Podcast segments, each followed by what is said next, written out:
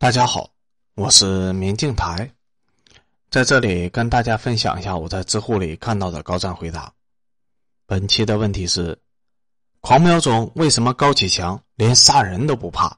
却害怕贩毒？答主是曹小玲。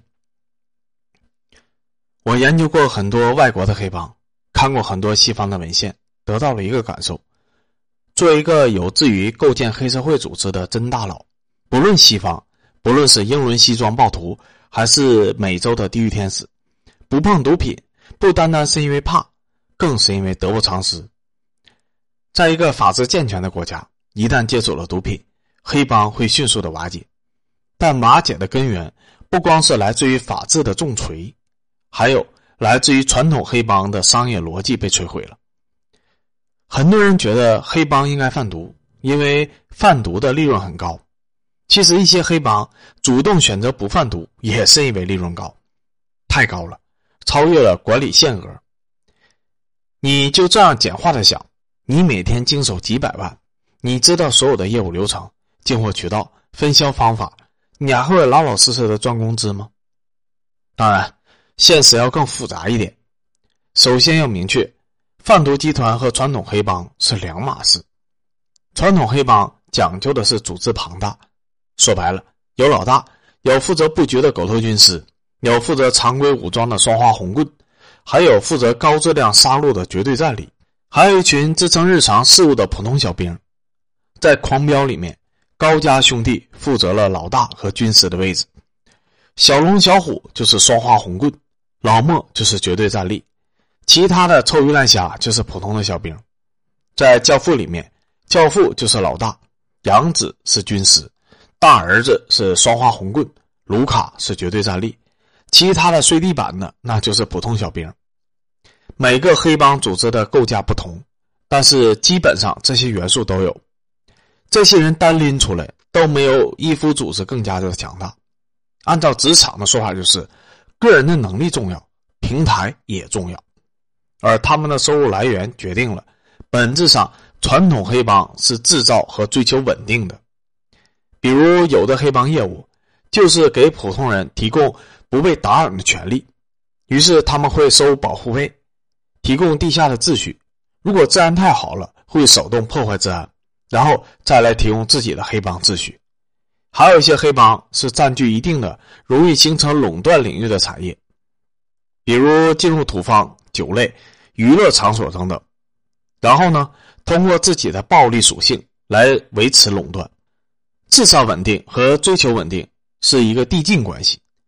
制造稳定的过程中展示暴力，然后才能在利润高的领域追求稳定。所以，真的黑帮发展到后面，都感觉是在做生意，都会有个洗白上岸的过程。组织庞大加上追求稳定，就形成了一种奇特的，但是普遍的黑帮模式：隐藏暴力型垄断。再通过垄断带来的利润来维持暴力和暴力的隐藏性，往往发展到后期，维持暴力的隐藏性所花的钱要远远超过维持暴力本身，保护伞才是真的老大钱。相比之下，贩毒集团不追求稳定，也没有办法维护很大的组织，原因就是钱太多了。所有的模式在绝对的诱惑面前，那都是浮云。典型的案例就是麦德林毒枭集团。贡献了江湖上大名鼎鼎的巴布洛·埃斯科瓦尔。一九八九年的福布斯富豪排行榜里面，以大毒枭身份排名全球第七。高峰时期，麦德林集团控制着接近两万人的超大贩毒网络。但问题在于，麦德林毒枭们并不是紧密的组织，而更类似于松散的联邦。一共有三百多个大大小小的毒枭，互相之间没有严格的从属关系，因为毒品的高利润。所以，麦德林的毒枭们可以雇佣很多人来做很多事情，比如完爆当地的警察，比如支持左翼的游击队袭击哥伦比亚司法大厦，干掉最高法院的一半的法官。看上去很咋呼，但是埃斯科瓦尔的核心团队就那么十几个人，不是他不想构建更加复杂的组织，而是利益太大了，根本就构建不起来。一方面是容易出现背叛，一方面是因为毒品的高利润的特性。说白了，十几个人也就够了，所以毒贩组织天生就扩大既自毁的特性，除非是走金三角的路线，搞军事化管理，但那对地域的要求太高了，并且金三角的路线走的也是暴力组织和生产部分完全割裂的状态，才能勉强的维持。很明显，毒贩集团是没有办法做到这些的。这里面还有一个关键点：传统黑帮只要沾毒，立马就会陷入滑坡，组织构架立马就会崩溃，传统业务的模式瞬间就会被放弃，团队成员会陷入到不可逆的冒进，进而快速的在一个法治健全的国家被无情的剿灭。其实，《教父》里面有一个不起眼的地方描述过背后的逻辑。有一个其他黑帮的大佬给教父抱怨，说自己手下给了额外的钱，让他们绕开毒品，但是根本就管不住，因为毒品带来的利润太高了。于是手下都偷偷的跑去贩毒，自己高薪养廉的做法就是徒劳的。对于传统黑帮来说，成员的利益就在于帮派，只有依附于帮派才能生存；而对于贩毒集团来说，成员的利益在于吃一波快钱。管理成本急剧的上升，而所谓的忠诚度被拉得很低，这就是利润被达到一定限度以后对组织框架的摧毁。按照职场的说法，就是打工人和企业的利益不一定是一致的。高利润的大企业必然会面临内部的贪腐。高启强不贩毒背后就有这样的原理，他其实展现了一个典型的文学审美上的所谓的南派的黑帮模式。有没有好勇斗狠呢？有，更多的靠的是聪明才智，面厚心黑，左右布局，黑白勾结。他不缺钱，有很多正规的途径可以给自己提供收入。他更希望稳定，不希望手下的小弟闹事情，也主动的布局幼儿园和养老院来编织保护伞。但是对于他弟弟来说，来钱太慢了，毕竟哥哥拿的是大头，所以选择了走毒品这条路。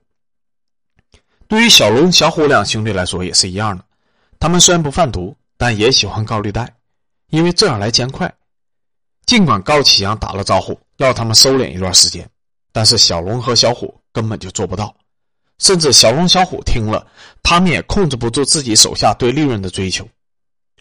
如果各位大佬把国内的黑社会性质的组织翻车的案例详细的分析，就会发现，这些组织最终被攻破。底层的原因是保护伞的消失，但直接导火索往往就是基层控制能力的匮乏。而在绝对的诱惑面前，这样的控制能力会崩坏的更快、快速而且疯狂，昙花一现。理性的黑帮大佬会在最开始就掐断自我毁灭的苗头。另一个答主冷泽有个小问题，我注意到高赞的多个回答里面都没有提到。一般的黑社会业务都是本地化的，比如通过暴力威胁来拿工程、运河沙、收保护费，即便是杀人也是，那就是整个犯罪过程都在本地，从管辖权上面都在本地的保护伞的覆盖范围之内。但是贩毒不一样，毒品又不是完全自产自销的，总得有个来源的渠道，比方说从境外进来的，整个路上都有可能会翻车，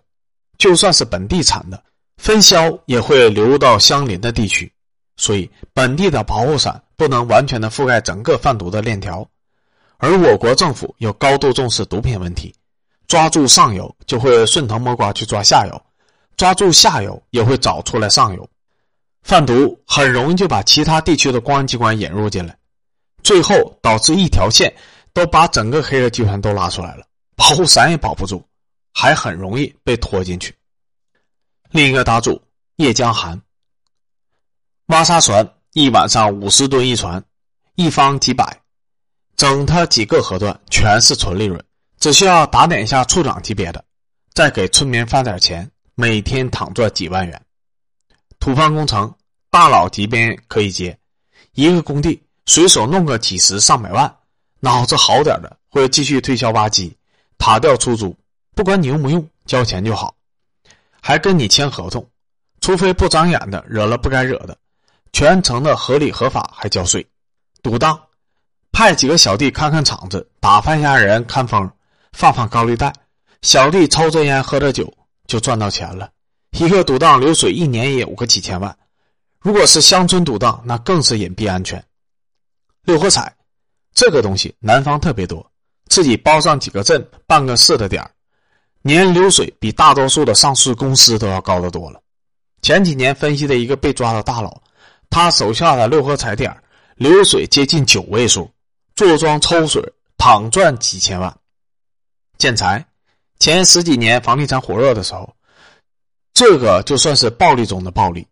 非市里面数一数二的不敢玩，风险也高。通常是指定在这里面自建房的，只能用指定的几个水泥、沙子、钢筋，一个地基室，随随便便您赚个几个亿，就是风险非常大。自营 KTV 和酒吧酒楼，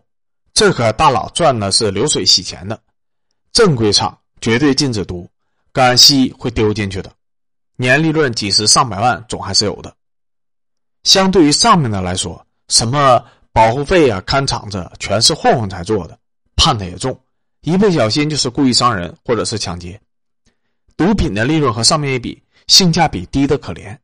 除了建材那个容易打架死人，剩下的打点好了，最多五年就出来了。好点的甚至只是罚款，也好洗白。不少涉黑的转手开个房地产公司，凭手段拿地建房，资产蹭蹭的也就起来了。去年倒闭了大量的小房地产公司，也多都是这样的，吃了时代的福，也挨了时代的打。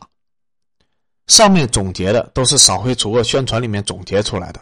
都是成熟可以复制性的良好的路子。除了这些，还有一些不太合法，但又比较合法。但说起来不合法，真追究起来也不是不合法的。看起来不赚钱，但真的属于捡钱的，而且不能说，一说就四零四的路子。